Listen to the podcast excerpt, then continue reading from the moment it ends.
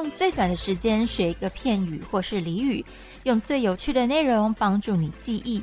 每天五分钟，英语可不可？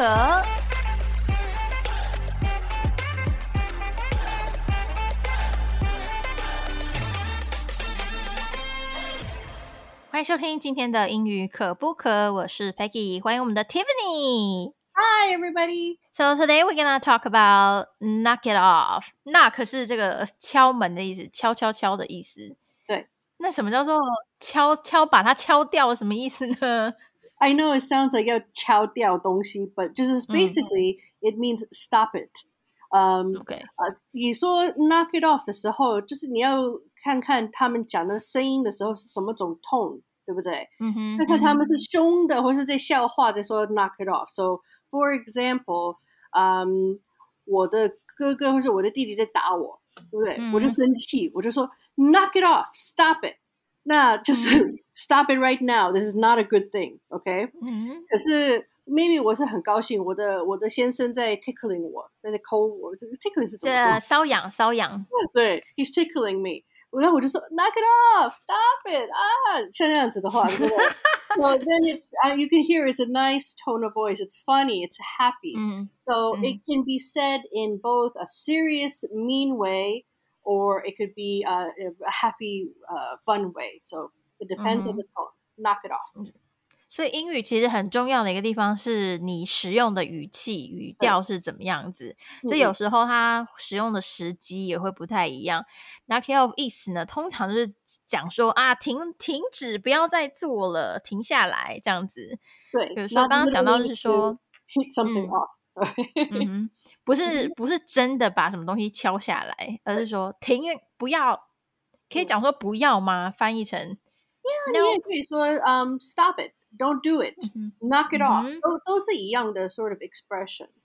嗯哼。那如果是有人就是一直烦你的话，你就说 knock it off。 Then then you'd better stop it. 因为他们生气, okay? so you have to pay attention to the tone. That's the most important thing. So remember, if they're mean, if they're serious, that means stop it and probably stop it immediately. Okay, not not like 嗯哼。慢慢 stop，马上就要停，you know？但是 这个是不是也算是非常俚语的用法？就是它不是非常正式的用语，嗯，俚语是什么？对不起。就是嗯比较呃 slang。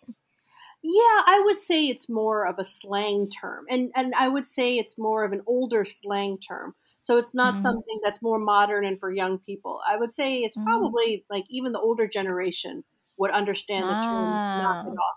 Not Okay. used as commonly now. And actually, Mhm. if you use it in the United States, most likely it would be used more on the East Coast. I don't know why, but I think it's Oh. something. Yeah, because there's like different words. Like for example, the word soda. You say soda in some places. You say soda pop. In other Pop, places, yeah. you say pop Mhm. in other places. Mm. So I think that Mhm. you would hear the term "knock it off" usually said by the a slightly older uh, generation, maybe, and maybe on the East Coast. 嗯哼，哦，那真的蛮有趣的。因为 Tiffany 你刚刚讲的这一段呢，是讲说这个 knock it off 呢，其实是比较老一点的 generation，比较老一点的世代会使用的词汇，现在可能稍微比较没有这么流行。那另外一个比较有趣的地方是，东边美国东岸是比较常使用的，西岸的话比较少听到。所以嗯还会有这个诶年龄跟地区的差异，所以语言很有趣的地方就是在这边啦。嗯好，呃，希望大家也不常会使用到这个 knock it off。Mhm. 好，我们今天就介绍 knock it off 喽，我们就明天见喽，拜。Bye bye.